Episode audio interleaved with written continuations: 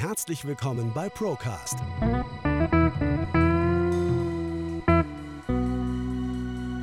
Der Podcast der ProLife GmbH.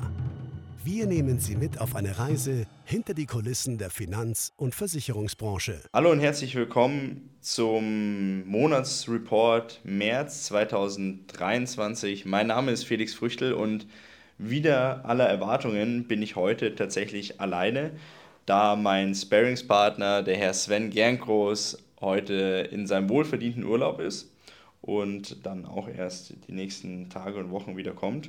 Und mein zweiter Gesprächspartner leider kurzfristig sich abmelden musste bezüglich einem Infekt. Sodass ich heute alleine ähm, hier vor dem Mikro stehe und Sie heute alleine mit mir vorlieb nehmen müssen.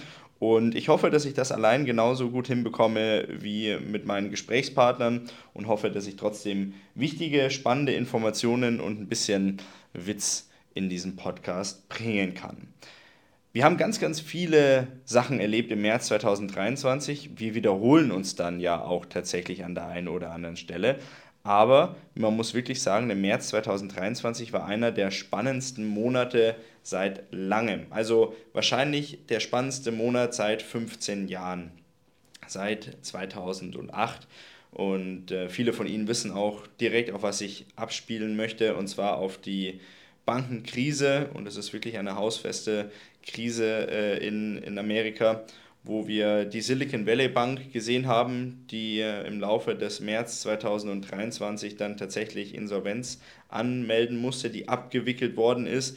Eine Bankenpleite par excellence. Auch keine kleine Bank, sondern ähm, schon ein Institut, das ein gewisses Gewicht hatte, gerade in der Tech-Branche in Amerika, das da abgewickelt worden ist.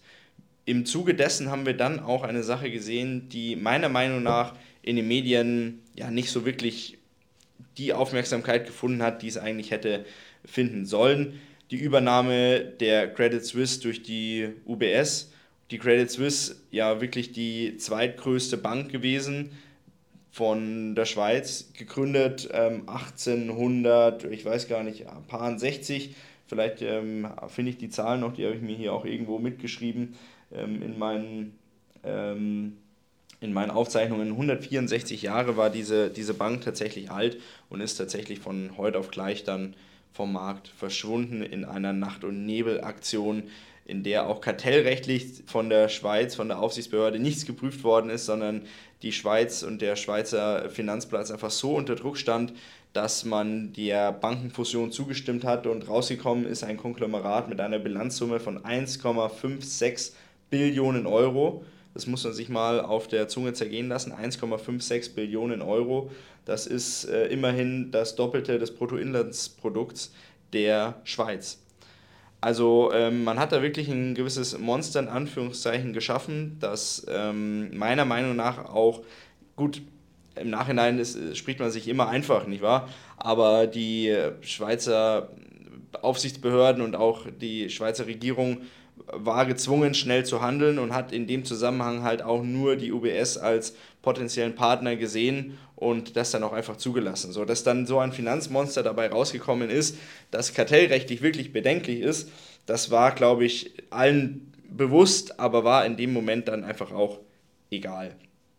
Ähm, ja, was war denn eigentlich passiert? Das ist ja auch so eine, eine spannende Sache. Wie kam es denn überhaupt dazu? Weil wir haben ja in den letzten Jahren immer wieder von unseren Regierungen und vor den Aufsichtsbehörden gehört, naja, also es wurde immer weiter reguliert, scharfe Regulierungen wurden eingeführt, ähm, die Aufsicht wurde verbessert und der Kapitalpuffer der jeweiligen Banken wäre durchaus komfortabel. Man hatte ja da Stresstests angedacht ähm, und es gab auch in Europa mit äh, Solvency 2 ja äh, Grundlagen diesbezüglich, dass diese Stresstests bei den Instituten durchgeführt wurden und die ganzen Institute durch die Bank durch haben diese Stresstests phänomenal bestanden. Und man war sich sicher, dass so etwas wie 2008 einfach in der Form nicht mehr vorkommen kann.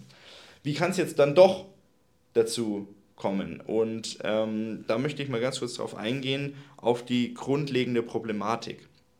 Das Thema ist, dass Banken ja immer auf einem gewissen Vertrauenslevel aufgebaut sind. Also ein Vertrauenslevel den Leuten, die quasi der Bank als Gläubiger gegenüberstehen. Also sie alle, die zuhören, wir alle haben ein Bankkonto, ein Tagesgeldkonto Und ähm, Sie alle als Unternehmerinnen und Unternehmer, die vielleicht heute auch zuhören, wissen, dass Sie auch dort das Geld irgendwo geparkt haben müssen. So, und sobald Sie das Geld bei einer Bank geparkt haben, und das ist nun mal ähm, das Spiel, dann sind Sie nicht mehr Inhaber des Kapitals. Ähm, Inhaber ist dann entsprechend die Bank und Sie treten gegenüber der Bank als Gläubiger auf. So.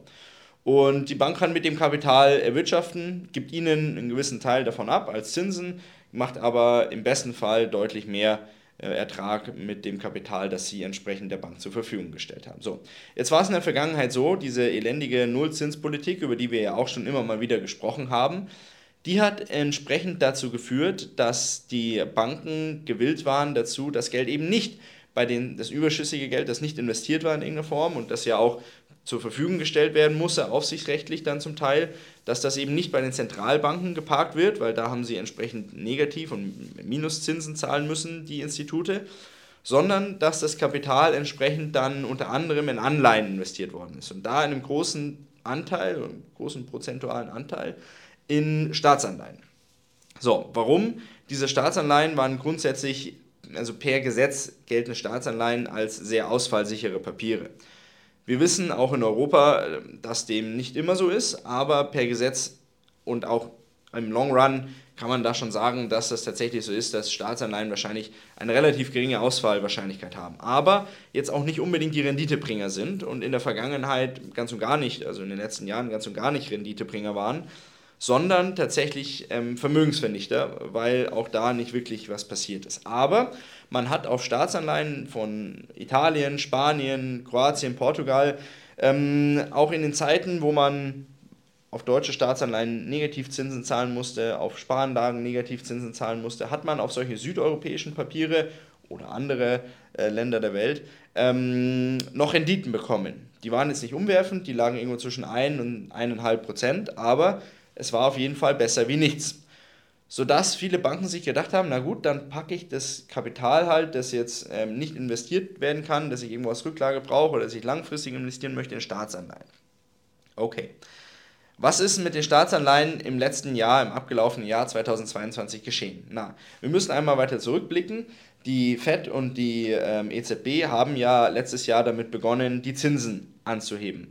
Das haben sie deswegen gemacht, um einfach die Inflation in irgendeiner Form wieder in den Griff zu bekommen. Ob die die Inflation in den Griff bekommen, das lasse ich jetzt einmal hier dahingestellt. Ich persönlich denke, dass sie das in der Form spätestens nach der Krise, in der wir uns jetzt befinden, der Bankenkrise, nicht mehr hinkriegen. Aber sei es drum. Ähm, Zinsen wurden exorbitant angehoben, sehr, sehr schnell. Vergleichbar in der Geschichte gab es kaum vergleichbare Zeiträume, wo die Zinsen auch so schnell angestiegen sind. Und das hat dazu geführt, dass festverzinsliche Anleihen deutlich im Wert verloren haben. Und mit deutlich meine ich 30, 40, 50 Prozent. Weil überlegen Sie sich mal Folgendes, ein kleines Beispiel für Sie. Bis vor ich sag mal, ein, eineinhalb Jahren habe ich eine zehn Jahre laufende Staatsanleihe des Staates Italien zu, einem Nominalver zu einer Nominalverzinsung von ungefähr 1% zeichnen können. So, das heißt, Italien hat mir garantiert, so auf deine Zeichnungssumme kriegst du 1% Verzinsung per annum. Mittlerweile kriege ich auf eine 10-jährige italienische Staatsanleihe zwischen 4,5 und 5% per annum.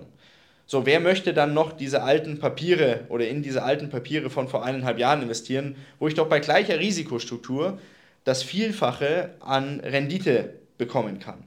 So, und ähm, das hat dazu geführt, dass natürlich diese alten Anleihen mit geringer Verzinsung, und das ist auch nur logisch, also das ist eine Symbiose, ähm, bei steigenden Zinsen deutlich an Wert verlieren.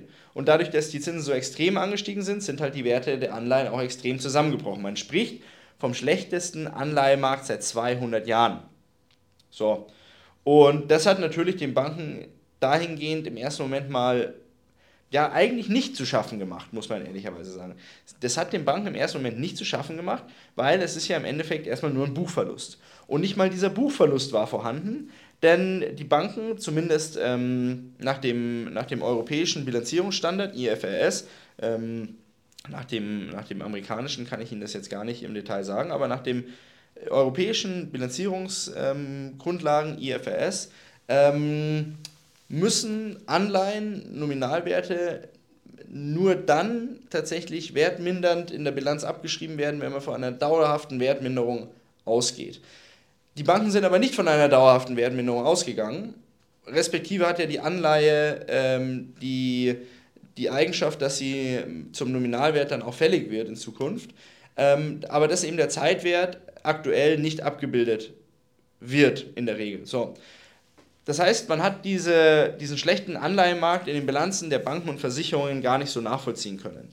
Und an der Stelle sei angemerkt, und das soll jetzt nicht, äh, will ich mich jetzt nicht mit, äh, mit Lorbeeren schmücken oder sonst was, aber wir haben über dieses Thema, und da werden wir gleich nochmal drauf kommen, bereits vor drei Jahren ein Video gedreht, dass bei steigenden Zinsen die zumindest Versicherungen, Banken haben wir damals nicht thematisiert, aber zumindest die deutschen Versicherungen ein exorbitantes Problem haben werden. Und das haben wir jetzt, aber da kommen wir gleich nochmal drauf zu sprechen. Also, ähm, diese Anleihen sind extrem im Wert gefallen und jetzt gab es, das allein macht ja noch nichts. Also klar, dann verschlechtert sich die Bilanzsumme oder halt nicht, je nachdem, ob man Wert korrigiert oder nicht. Was dann aber natürlich ein Problem ist oder ein Problem darstellt, ist, wenn das Ganze publik wird und dann die Gläubiger, also die Kunden der Bank, ihr Geld sichern möchten und das Geld abziehen, abheben, überweisen, selbst nutzen etc. Keine Ahnung. Auf jeden Fall zu einem erhöhten Liquiditätsbedarf führen. Also wenn das Ganze zu einem erhöhten Liquiditätsbedarf führt, dann haben die Banken natürlich die Problematik, sie müssen jetzt Staatsanleihen veräußern. Und wenn die Staatsanleihe mit 100 in der Bilanz steht, kriegt man aktuell vielleicht nur noch 60 ausgezahlt und hat damit einfach schlichtweg nicht das Geld, um seine Gläubiger bedienen zu können. Das ist der ganze Trick dahinter.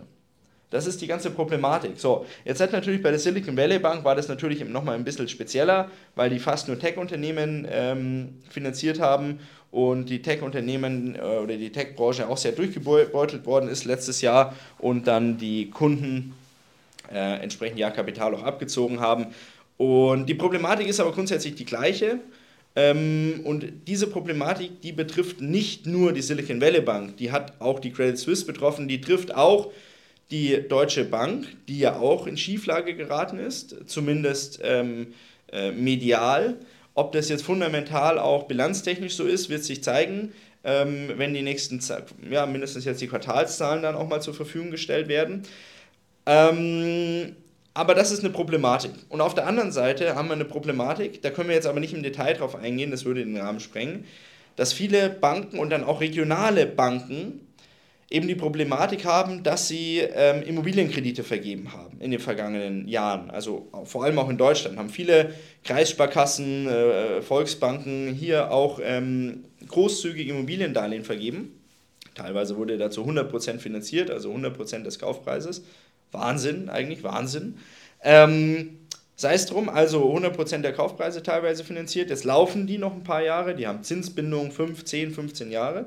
Aber in den nächsten zwei, drei Jahren ähm, werden dann die ersten ähm, Kredite auslaufen und es braucht eine neue Kreditlinie oder eine neue Anschlussfinanzierung. So, und diese neue Anschlussfinanzierung wird deutlich teurer werden, sodass sich viele Leute, die diese Immobilien als äh, vermeintlich selbst abzahlende Kapitalanlage erworben haben, sich die schlichtweg nicht mehr leisten können, weil sich es einfach unter den damals verkauften Gesichtspunkten nicht mehr rentiert. Ob sich die Immobilie selbst nicht rentiert oder so, das ähm, äh, will ich hier gar nicht thematisieren. Das ähm, ist davon meiner Meinung nach auch unabhängig, vor allem als Kapitalanlage. Aber ähm, es ist halt diese, diese Spitz-auf-Knopf-Finanzierung, die funktioniert halt einfach nicht mehr. So, ja, ähm, das heißt, da wird es auch zu vielen äh, Kreditausfällen kommen, respektive es wird dazu führen, dass viele Leute einfach den Kredit nicht bedienen können, die Immobilien an die Banken zurückfallen und ähm, wenn zu viele Immobilien an die Banken zurückfallen, dann haben wir das ähm, mit der Immobilienkrise in Amerika auch vor 15 Jahren gesehen, was dann passiert, Preisverfall und die Kredite können dann entsprechend in der Form auch gar nicht mehr bedient werden. Ja, also so viel zu dem Thema ähm, der Bankenpleiten, der Bankenkrise und ich sage Ihnen ganz ehrlich, ganz unverblümt, so wie wir das immer machen, das ist eine handfeste Krise, die jetzt gerade mal so ein bisschen Pause hat. Aber man muss sich auch eins überlegen, medial wird das nicht annähernd so angegangen wie das Thema vor 15 Jahren. Also damals Lehman Brothers äh, Pleite, klar eine andere Größenordnung gewesen, aber auch hier, ähm, was wir jetzt hier heute erleben, ist schon wirklich eine Nummer. Es gibt auch, ähm, ich habe jetzt mal geguckt, es sind glaube ich noch elf große US-Banken, ähm, die auch noch dem ähm, der First Republic Bank zum Beispiel Unterstützung angeboten haben. Also die First Republic Bank ist ja auch nicht ganz, ähm, äh, nicht ganz, ich sag mal, die hat auch federn lassen müssen. So, so ist es korrekt ausgedrückt. Man muss ja mal schauen, wie man sich, da, wie man sich dazu äußert. Ähm, die hat auch federn lassen müssen und ja, das wird auch noch weitere Banken in Zukunft betreffen. Ähm, wie wird es weitergehen? Ich persönlich denke, dass ja, diese Thematik der, der Anleihen in den Bilanzen der Bankportfolien dazu führen wird, dass wir eine Konsolidierung am Bankenmarkt erleben werden, dass also kleinere Institute immer häufiger jetzt geschluckt werden oder geschluckt werden müssen, weil sie sich einfach in der Form nicht mehr leisten können. Ja, und wir dann irgendwann ein Oligopol haben. Also sind ähm, ein paar große Player am Markt, gerade in Europa, in Amerika hat sich das ja auch schon so ein bisschen rauskristallisiert und das kleine Banken werden es immer schwieriger haben. Einmal wegen den ja immer noch steigenden Zinsen äh, und einmal auch wegen der Regulierungsthematik. Also ähm, es wird ja alles überreguliert, auch gerade bei den Banken. Und wir sehen ja, dass diese Überregulation bei den Banken ja auch gar nichts gebracht hat. Also wir haben genau die gleiche Problematik wie davor auch, hätte man sich also sparen können. So, die jeweiligen Regierungen und Zentralbanken, die sitzen jetzt natürlich in der Zwickmühle, denn wir haben eine Problematik, dass auf der einen Seite die Zinsen steigen müssen, um die Inflation zu bekämpfen. So, das ist die eine Thematik. Auf der anderen Seite ist es natürlich jetzt so, die Banken müssen unbedingt gerettet werden und die Banken können nur mit Kreditlinien, mit Kreditzusagen, mit frischem Geld gerettet werden. Was aber dann wiederum dazu führen würde, dass man entsprechend Kapital in den Markt pumpt und damit die Inflation anheizt und natürlich die Verschuldung in die Höhe treibt, die bei einer hohen Zinsbelastung natürlich auch eine gewisse ähm, äh, Staatsbelastung mit sich bringt. Also ich habe Ihnen hier mal Zahlen mitgebracht. Was bedeuten die steigenden Zinsen für äh, den deutschen Haushalt? Ähm, die Zinsausgaben, die wir für unsere Kredite, die wir äh, als Bundesrepublik quasi ähm, genommen haben, die Kredite, die müssen ja auch in irgendeiner Form ähm, mit Zinsen zurückgezahlt werden.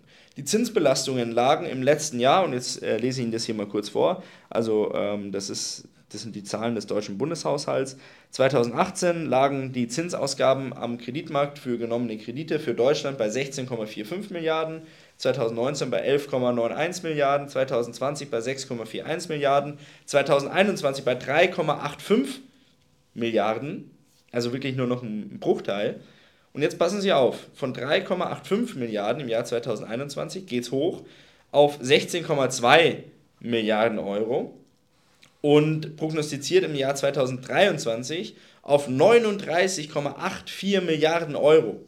Das heißt, wir zahlen im Jahr 2023 so viel für genommene Kredite an Zinsen, wie kumuliert in den Jahren 2018 bis 2022 in den fünf Jahren zusammen. So, und es wird noch nicht das Ende der Fahnenstange sein. Das wird noch weiter nach oben geben, gehen. Und das können wir uns schlichtweg nicht leisten. Funktioniert nicht. Gerade in Zeiten, wo wir noch äh, alle möglichen Leute unterstützen möchten mit 100 Milliarden Euro, damit sie sich irgendwie Wärmepumpen unten ins Haus knallen. Also, sind wir uns einig, funktioniert nicht. Das heißt, meine persönliche Meinung ist, die Zentralbanken werden davon abrücken, die Zinsen in dem extremen Maße weiter steigen zu lassen. Wir haben ja auch schon gesehen, der letzte Zinsschritt der FED nur noch 0,25 Prozent und ich kann mir vorstellen, dass es jetzt dann auch bald wieder mal zu einer Stagnierung auf jeden Fall führen wird oder kommen wird.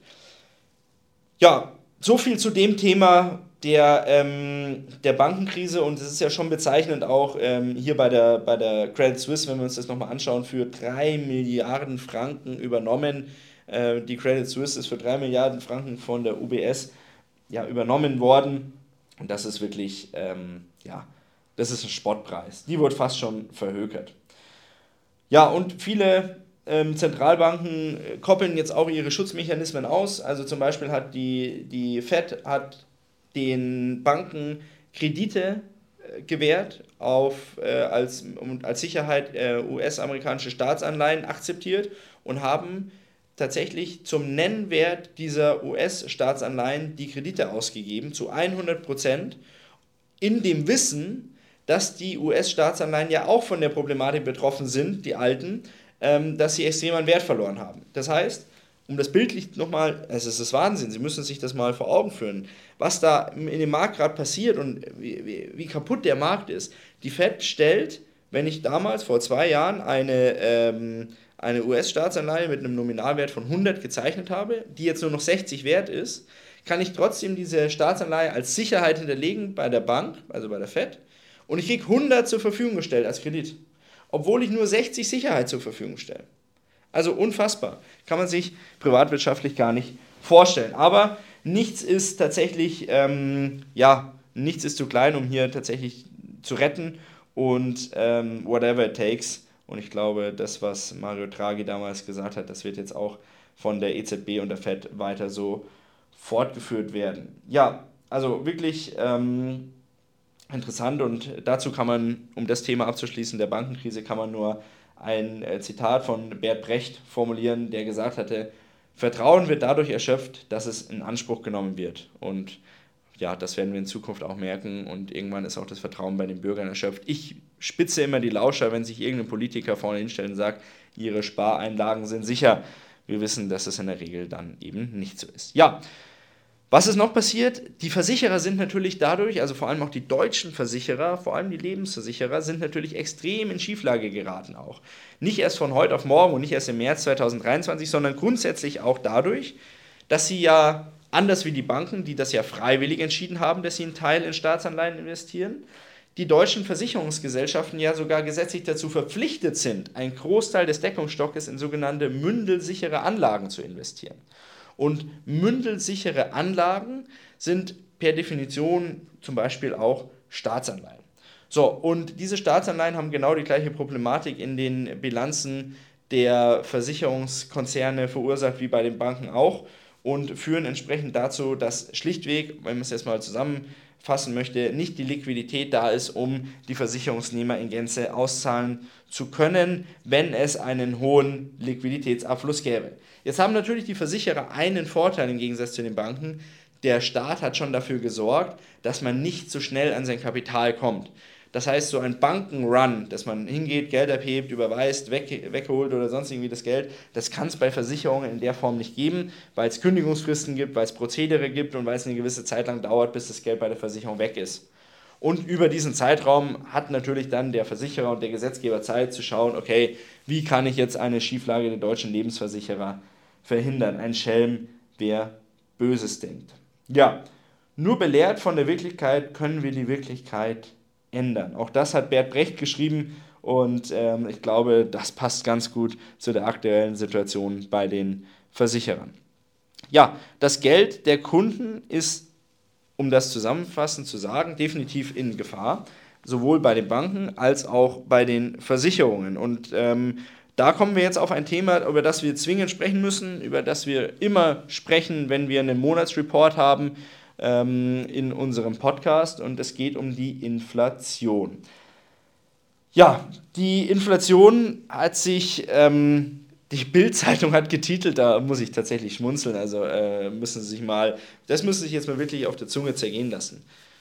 Inflation nur noch bei 7,4 Prozent, hat die Bild-Zeitung letzte, Ende letzter Woche getitelt. Nur noch bei 7,4 Prozent. Na Gott sei Dank, alles, was ich Ihnen in den letzten 25 Minuten erzählt habe, können sich alles in die Haare schmieren, ist alles nichts mehr wert. Auch was wir in den letzten Podcasts erzählt haben, denn die Inflation ist nur noch bei 7,4 Prozent. Es ist alles wieder gut. Ja, kleine Ironie natürlich hier am Rande, aber das ist schon bezeichnend, wie die Medien uns vorgaukeln wollen, dass alles wieder in Ordnung ist. Überlegen Sie sich mal. Wir hatten letztes Jahr im März 7% Inflation, wir haben jetzt 7,4%. Wir haben nur durch das Nichtstun und durch die verfehlte Geld- und Finanzpolitik der EZB haben wir, Sie, ich, wir alle 15% unseres Geldes verloren. Und das offiziell, meine Damen und Herren. Ähm, inoffizielle Zahlen sprechen eher von 20 bis 25 Prozent. Also fast ein Viertel unseres Vermögens haben wir verloren. Wie würden Sie reagieren, wenn man Ihnen ein Viertel Ihres Geldes einfach vom Konto abbucht? Das ist Enteignung, nichts anderes. Aber wir in Deutschland, wir werden uns diesbezüglich nie aufreden und ich glaube, dass ein Großteil der Deutschen immer noch nicht versteht, was Inflation ist, sodass ja, wir hier munter weitermachen können, ohne sich, dass sich die Leute tatsächlich in irgendeiner Form großartig aufregen. Also, 7,4 Prozent. Und an der Stelle, das muss ich, ja, das muss ich einfach auch thematisieren, es ist äh, mega spannend. Und zwar das Thema, vielleicht haben Sie es mitbekommen, die Inflationsrate ähm, des Jahres 2022 wurde korrigiert. Ja, Sie haben richtig gehört, die wurde nach unten korrigiert. Nicht, weil man jetzt tiefgründige Analysen gemacht hat oder sonst was, sondern weil man einfach den Warenkorb geändert hat. Und man hat gesagt, okay, boah, den Warenkorb, den müssen wir mal wieder ein bisschen aktualisieren. Und das Ganze nicht im Voraus, sondern postwendend im Nachgang. So, also überlegen Sie sich mal, was ist das für eine Ausgangssituation? Man hat eine gewisse Inflationsrate, eine gewisse Ausgangssituation und sagt im Nachgang dann, ah, das Ergebnis passt mir eigentlich nicht so, ich verändere einfach mal die Grundlagen, auf denen das basiert. Wenn Sie das irgendwo anders machen, in der Wirtschaft, in der Wissenschaft, in der Schule oder sonst irgendwas, wenn Sie sowas gemacht hätten, dass Sie dann einfach mal die Grundlagen ändern, also überlegen Sie sich mal, das ist ja wie, Sie haben äh, eine Mathematikaufgabe, 4 plus 4 ist, und Sie schreiben 9 hin. Oh, das ist falsch. Und anstatt zu sagen, oh, das ist falsch, äh, das, das, da, da muss ich nochmal korrigieren, machen Sie folgendes: Sie ähm, ändern einfach die Annahme, die Grundlage und schreiben hin 4 plus 5 und dann ist das Ergebnis auf einmal richtig, ist 9. So, das gleiche wurde jetzt hier auch gemacht, man hat den Warenkorb geändert. Also hat man Sachen, die teuer geworden sind, im Warenkorb reduziert, rausgenommen und Sachen reingepackt, die ähm, nicht ganz so teuer geworden sind, vielleicht sogar günstiger geworden sind oder zumindest gleich geblieben sind von der Preisentwicklung her. Das führte dazu, dass die offizielle Inflationsrate in Deutschland für das Jahr 2022 von 7,9 auf 6,9 Prozent gesunken ist. Also über fast 15 Prozent, die hier nach unten gegangen sind. Ein Prozentpunkt, 15 Prozent Veränderung nach unten, einfach weil man kann. So, und was kann man jetzt sagen? Alles wieder gut, nur bei 6,9 Prozent. Das war nicht die höchste Inflationsrate, die wir jemals in der Bundesregierung gesehen haben.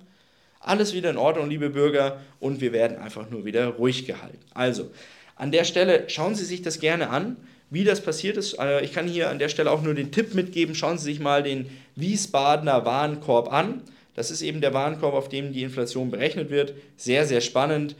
Ja, ähm, und definitiv so, wenn Sie sich den mal durchlesen und äh, können Sie ja gerne mal in die Kommentare reinschreiben, was Sie dazu, was Sie dazu sagen. Aber meiner Meinung nach spiegelt der der Warenkorb nicht die Realität wieder. Also da einfach mal reinschauen und mir gerne Feedback geben, gerne mal reinschreiben, was halten Sie davon? Finden Sie, dass dieser Warenkorb wirklich unser reelles Leben abbildet? Naja, also das ist das Thema der Inflation, wird uns weiter begleiten und jetzt haben wir ja auch eine andere, eine andere Ausgangsbasis auf einmal. Ich habe es vorhin gesagt, die Zentralbanken müssen auf einmal wieder Geld in den Markt pumpen. Und sie haben durch diese Bankenpleiten und diese Bankenkrisen in den letzten Wochen 60 Prozent des Wertes, den sie jetzt über fast ein Jahr mit den Zinserhöhungen an Bilanzsumme eingespart haben, wieder verloren innerhalb von wenigen Tagen und wenigen Wochen. Die gesamte Arbeit oder 60 Prozent der Arbeit über ein ganzes Jahr mit den steigenden Zinsen und den gesamten Kollateralschäden, die wir deswegen haben, auch für die Katz innerhalb von wenigen Tagen. Also das ist auch nicht Sinn der Sache, aber es ist so, wie es ist. Die Inflation wird auch nicht dadurch bekämpft, dass der Herr Habeck sich vorne hinstellt und sagt, wir müssen jetzt alle Wärmepumpen installieren. Oder alle neuen Heizungen, die ab 2024 gebaut werden müssen, ich weiß es gar nicht ähm, im Detail, aber ich glaube zu 65 Prozent muss die Energie aus erneuerbaren Energien kommen oder so. Also ja, utopisch. Ein Jahr früher, wie tatsächlich äh, im Koalitionsvertrag geregelt wurde, diese äh, Wärmewende, sage ich jetzt mal, äh, in, ins, in, in, ins Leben gerufen. Der Habeck stellt sich da einfach vorne hin und sagt das. So, der Verband der Handwerkern und der Industriellen, die haben schon gesagt, ja, also keine Chance, wird nicht funktionieren. Ich persönlich kenne auch jemanden, der macht äh, Heizung und Sanitär und der hat auch gesagt, also wenn es aktuell am Markt Wärmepumpen gibt, dann kauft man die einfach zusammen, blind. Aber dann gibt es halt mal sechs, sind mal vier im Großhandel, mal zehn. So, und aber mehr kriegt man nicht. So, also Lieferkettenprobleme, die, wir haben gar nicht die Handwerker, die das installieren können und die Problematik, dass in vielen Häusern solche Wärmepumpen gar nicht installiert werden können, aufgrund baulicher, statischer Maßnahmen oder äh, ja, Voraussetzungen.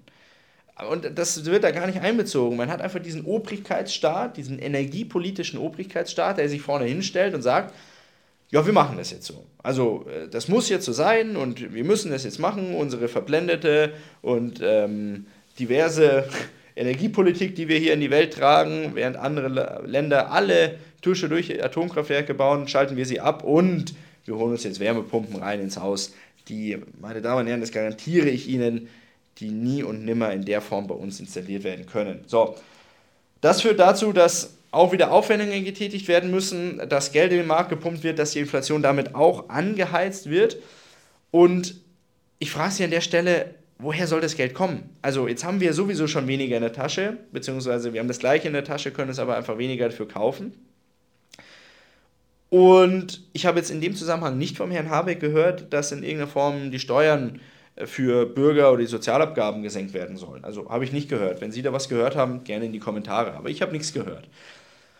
Sodass wir jetzt wieder von Förderungen des Vaterstaates abhängig sind. Wir nehmen wieder aus der Hand von Vaterstaat und werden immer abhängiger vom Staat, weil wir brauchen Förderungen, um die Vorgaben, die uns der Staat gibt, diese planwirtschaftlichen, sozialistischen Vorgaben, die er uns gibt, dass wir die umsetzen können, brauchen wir Geld vom Staat. Also Sozialwirtschaft par excellence, es ist unfassbar, wirklich anstatt dass man sagt, hier pass auf, wir lassen euch einfach so viel Geld übrig, liebe Bürgerinnen und Bürger, dass ihr diese Maßnahmen selber tragen könnt.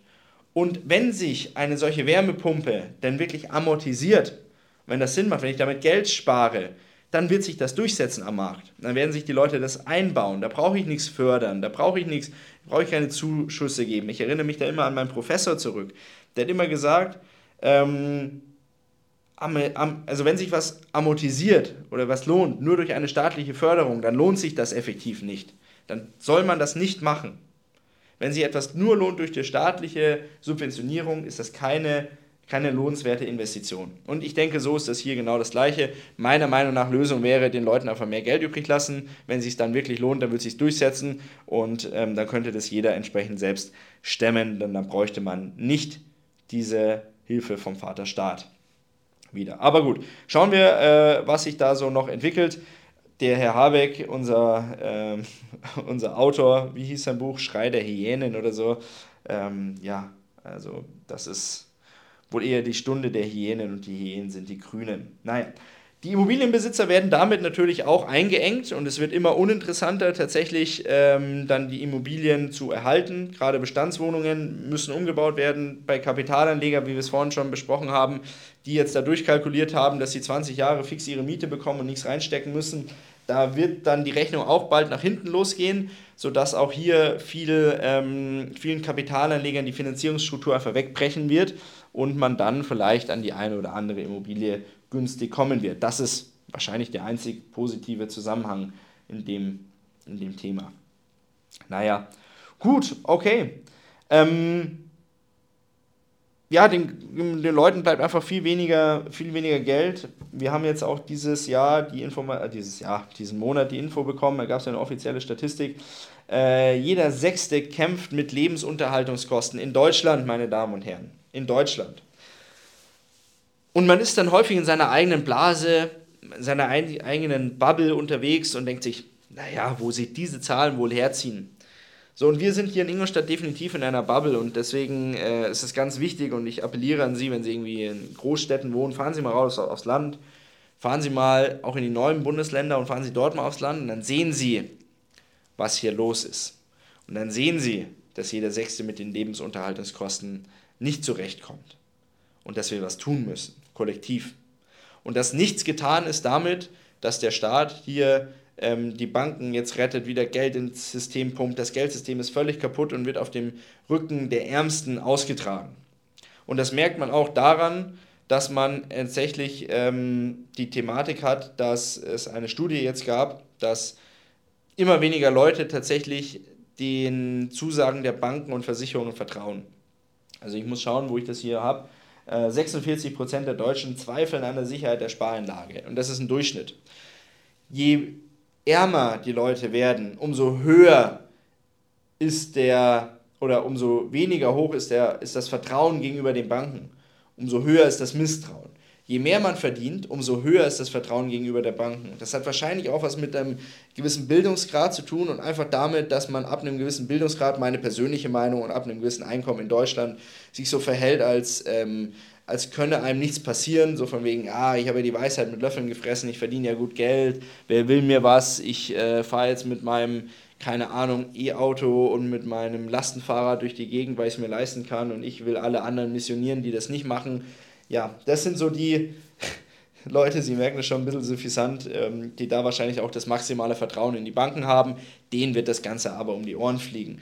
So, ich darf mich bei Ihnen bedanken, dass Sie mir heute die Zeit geschenkt haben, mir heute mal allein zuzuhören. Ich hoffe, dass es für Sie trotzdem spannend war, dass wir viele wichtige und spannende Themen tatsächlich ähm, thematisieren können oder konnten und dass ich Ihnen mit, einiges mitnehmen konnte. Also sehr, sehr spannende, sehr, sehr spannende Zeiten und Zeiten, in denen wir alle ähm, Geld vernichten, meiner Meinung nach, oder Vermögen vernichten. Und wir können uns gar nicht dagegen wehren. Also ich habe Ihnen hier auch nochmal was mitgebracht, ganz zum Schluss äh, von der Deutschen Bundesbank, die Realverzinsung auf private Sparguthaben. Also Realverzinsung bedeutet durchschnittliche Verzinsung in, auf Bank- oder Versicherungsleistungen abzüglich der jeweiligen Inflation in dem Moment. Und das ist wirklich spannend. Seit 1975 im Durchschnitt lag die Realverzinsung per annum bei minus 1,09 Prozent. Das heißt, alle Leute, und das ist ja mal ein Großteil der Leute in Deutschland, die ihren, ihren Vermögensaufbau in Bank- und Versicherung, Versicherungsprodukte ähm, aufgebaut haben oder danach realisiert haben, haben im Durchschnitt minus 1,06% Verzinsung gemacht, wenn man die Inflation mit berücksichtigt. Und da ist immer nur die offizielle Inflation mit berücksichtigt, meine Damen und Herren, nicht die reelle. Seit 2013 betrachtet wäre die Verzinsung per annum bei minus 1,61, seit 2018 betrachtet bei minus 2,65 Prozent und im letzten Jahr hat sie einen traurigen Tiefpunkt von minus 9,3205 Prozent tatsächlich erfahren, die Netto-Realverzinsung. Also wir betreiben alle Vermögensvernichtung. Das ist aber nicht schlimm, denn ich gebe Ihnen jetzt ein Zitat mit vom Herrn Dr. Markus Krall, den ich persönlich sehr schätze die ihnen Hoffnung mitgeben soll. Und zwar hat er gesagt, es geht nicht darum, in der aktuellen Situation das Maximale herauszuholen. Es geht darum, in dieser aktuellen Situation weniger zu verlieren wie der Durchschnitt der Bevölkerung. Dann steht man nach der Krise, wie man auch immer die definieren möchte, besser da wie zuvor. Ich glaube, das alles, also dieses Zitat sollten wir uns zu Herzen nehmen, denn es führt auf der einen Seite dazu, dass man sich selber ein bisschen den Druck rausnimmt also eins, was klar ist, dass ich aus Geld, aus Bank- und Versicherungsprodukten raus muss, aus Geldwerten, so gut das möglich ist, weil wir sehen, was das wert ist, nämlich nichts. Und dass ich in irgendeiner Form mich um, um fundamentale Investments kümmern müß, müß, muss, also nicht nur müsste, sondern muss, um entsprechend Vermögensaufbau oder für wenigstens Vermögenserhalt betreiben zu können. Mit diesem Zitat und mit dem Schlusswort möchte ich ähm, ja diesen Podcast zu Ende führen. Ich bedanke mich, dass Sie mit dabei waren. Freue mich auf Ihre Rückmeldungen. Gerne in die Kommentare. Was denken Sie darüber? Welche Bank will Sie vielleicht als, als nächstes treffen? Und dann hören wir uns zum nächsten Monatsreporting April 2023. Hoffentlich bin ich da nicht alleine, sondern wieder mit dem Herrn Gernkruss. Bis dahin, machen Sie es gut. Auf Wiedersehen.